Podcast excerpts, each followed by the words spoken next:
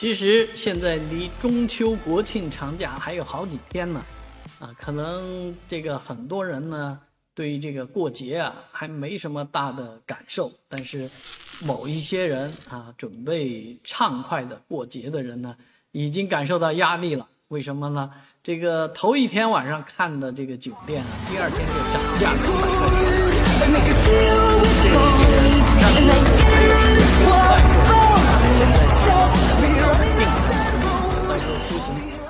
会发生一些变化啊，但是你不定这个票这个酒店的钱啊，其实我眼睛看不见上涨。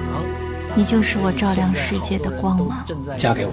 观望当中啊啊，特别是做爸爸的啊，很多爸爸要出门，你想来上海一家老小邂逅你的他，这个钱不是一点两点，如果一晚上就涨两百块钱的话，这一天要要涨多少是吧？这一家人要涨多少？